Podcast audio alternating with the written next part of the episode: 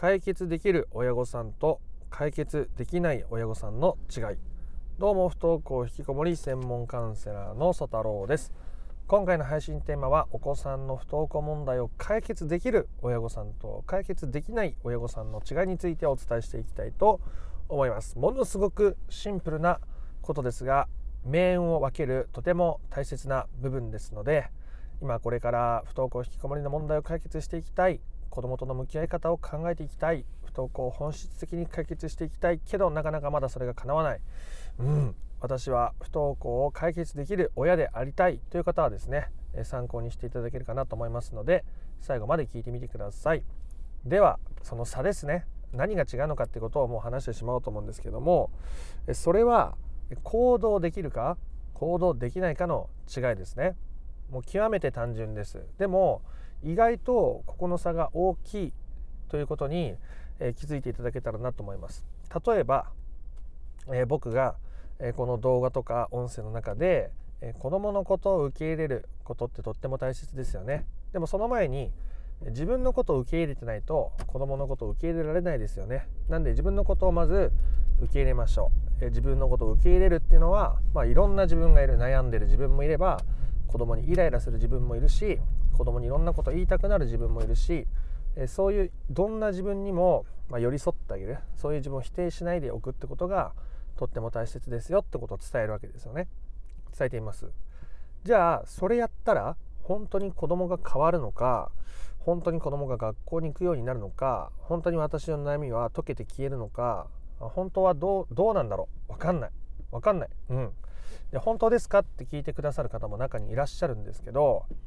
でそれはですねやってみんとわからないんですよね。正直本当やってみないとわからないと思います。基本的にえー、良くなりますよ。基本的に良くなるし解決していきます、まあ、ただ他の動画でも話しますけどその人によって抱えてる問題って違うんですよね。同じ不登校引きこもりで悩んでる親御さんが同じ問題を抱えてるかっていうと実は全然違ったりするんですよ。全然違ったりするんです。周りの目を気にして世間体を気にして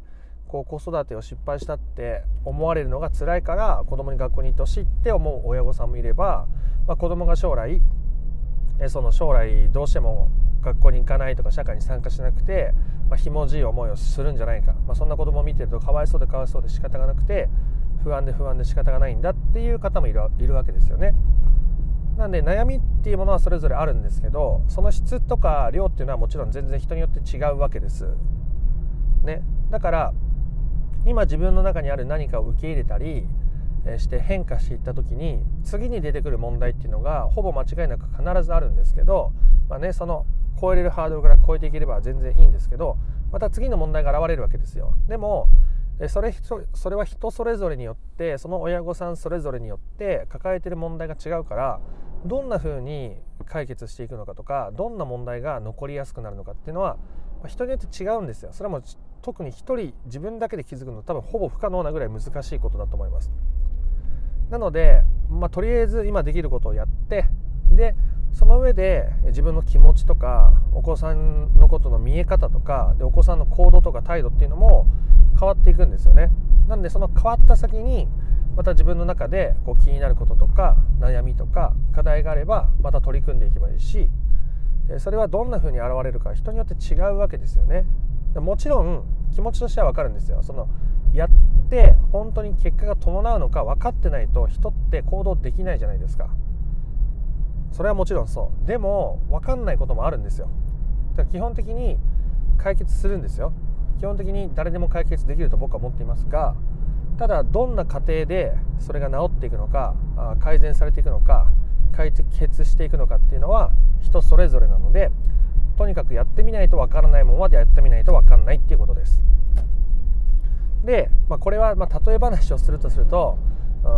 その自分が告白したい人がいると好きな人がいてね告白したい人がいると。ね、でなんか告白の手順とか告白するための心持ちとかいろいろ学んでじゃあいざ告白しましたと。で本当にこの人と付き合えるんですかって言われてもさ分かんないですよね。えー、告白されて大切なのは告白して付き合うことよりも告白された告白した後に自分がどうあるかでしか結局ないので、えー、振られるかもしれないし、え付き合いましょうって言われるかもしれないし友達からお願いしますって言われるかもしれないし、まあ、それは分かんないじゃないですか。でも前に進めることは間違いないし自分の在り方を変えるっていうことは100%誰にでもできることなんですよね。そうするともっと素敵な彼氏ができるかもしれないし、えー、もっと、うん、いい関係の始め方ができるかもしれないしそれは分かんないお子さんに対しても一緒でえー、そうやって自分を受け入れるとか自分を満たすとか子供から自立していくっていうことをやっていった時に子供がすごく笑顔が増えてニコニコ親御さんに話しかけてくれるとか今まで自分を振り回すような行動をたくさんとってきたけどもそれがあ落ち着いていって、えー、変わっていったっていうことももちろんありますありますね。ただお子さんが親に対して甘えてくるとか話せるようになるとか関係が整っていくっていうことの中で親が思っているほど親に話してこないっていうケースも全然あります。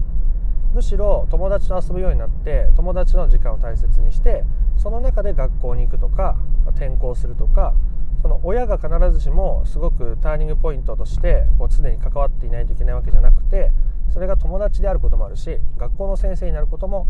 あるわけです、まあ、それはねもう分かんないですよね。もういろんな要素がたくさんありすぎて分かんないですけどでも親にできることものすごく影響を与えられることたくさんあります。それがまずあなたがあなたを満たすことだったりあなたがあなたの在り方を整えることだったり子供から自立することだったりするわけです。だからそれをやったら必ず本質的な解決にはたどり着けるんですがその過程でどんな風に子供が変わるかということは全くもって人それぞれなわけです大体パターンありますけど結局それに当てはまるか当てはまらないかっていうのはさして問題じゃない最終的にたどり着けるのが本質的な解決だってことが分かってればいいと思います。ね、もちろんそのちょっとした兆候とかこんな風なことが増えるとかこういう傾向があるっていうのは他の動画とか音声でも伝えているのでまたそちらを参考にしてもらえればなと思うんですけど結果的に何が起こるのかっていうことを、まあ、どうしても気になっちゃうのは分かるんですけどそこにこだわっちゃうと足が止まっちゃうわけですよね。前に進めなくなっちゃう。行動しなくなっちゃう。と結局ま現状のままっていうことが続くわけですね。もしくは悪化していくみたいなことが。だからとにかく自分のできる範囲でちょっとずつでも行動するっていうことがとっても大切になっていきます。ここが解決できる親御さんと解決できない親御さんの大きな違いになってきちゃうんですね。ね、その分かると思う分か分かりますよ。僕もあのこうやって心のことを学んで、えー、こうやってやったらなんかこう状況が変わっていくとか相手の関係が良くなっていくとかあそういうのを見ていろいろやってた時に本当にこれこれで変わるの？これで今まで僕が悩んでいたことが解消されるの？悩んでた時とか困惑していた時とか特に思ってました。本当にこれで悩みが解決されるのだろうかと。でも結局やってみないと分かんないですよね。やってみないと分かんない。だからもうやるしかない。やるしかないんですなのでまああんまりね無理やりやってくださいっていうスタンスでは僕はないので興味がある人はやってもらえればなと思うんですけどもうほんとねあの、足踏みしちゃう時もあると思います。でも今その時に踏み出せる一歩って必ずあると思うんですで踏み出すっていうとなんかすごい行動しなきゃいけないとか頑張んなきゃいけないと思うかもしれないですけどもう全然そんなことなくってね、もう僕だったらあの僕は結構真面目で頑張ろうとしすぎるところがあってそれで自分にプレッシャーかけたりストレスをためたりしやすいタイプなので、えっとなんかね睡眠時間とか削ったり自分の娯楽の時間削ってなんかそんなにやらなくてもいいことを頑張ってやろうとする節があるんですよ。でそうするといろいろ空回りしたり、まあ、イライラしたりして、まあ、家族からしても迷惑だろうし一緒に仕事をしたりクライアントさんにとってもあんまり嬉しいことじゃないと思うので、まあ、そこのコントロールはだいぶできるようになってるんですけど本当に本当にでもできることってあって僕だったらその朝あ今から起きて仕事できた方がいいなとか今のうちに起きてあれやっとったら一日楽に過ごせるなと思って朝目が覚めるじゃないですか、まあ、その時点でまずあんまり目覚めが良くないわけですよね。なんか真面目に頑張ろうとしてる自分がいる。だからその時は思い切って寝ちゃうとかそれも一つの行動する小さな一歩だったりするんですよ。でそういうことを繰り返していくことによってあの本質的な解決っていうのは必ずたどり着けるものだと僕は思っていますしあの僕が今まで5,000回以上セッションしてきて僕とこうコミュニケーションが取れてでこうやってやっていきましょうかとか今こんな気持ちなんですとかいろいろ話をしながらやっていってもう全然うまくいかずに逆方向に行っちゃったみたいな人は僕はいないと思ってるんですね。まあ、それはもうクライアントさんの心の中なので僕が絶対にみんな良くなったんですみたいに言い切るのは難しいことですけどでも本当にそういうもんで、えー、本当行動するかしないかだけで、えー、現実っていうのは大きく変わっていきますし行動するにもただがむしゃらに行動すればいいわけじゃなくて、え、今の自分に何が必要なのかそれを見立ててちょっとずつ取り組んでいくってことが大切なわけですよね。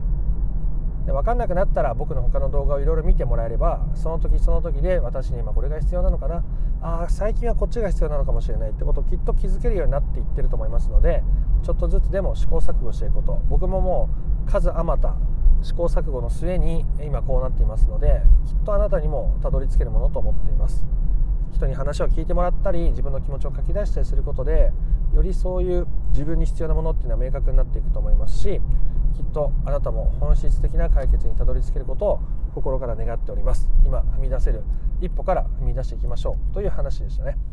ということで順序立てて不登校引きこもりの解決法を知りたいよという方は説明欄の URL から公式 LINE に登録することができますのでそちらで不登校引きこもり解決のための三種の神器という動画セミナーを無料でお渡ししています。よければ登録してみてください。でこのチャンネルでは不登校引きこもりの解決法に特化した情報をお伝えしていますので興味のある方は登録しておいてくださいではまた別の配信でもお会いできることを楽しみにしております動画にいいねやコメントもお待ちしておりますまたあそれではあなたの不登校引きこもりの問題が本質的な解決に至ることを心から願っておりますありがとうございました。曽太郎でした。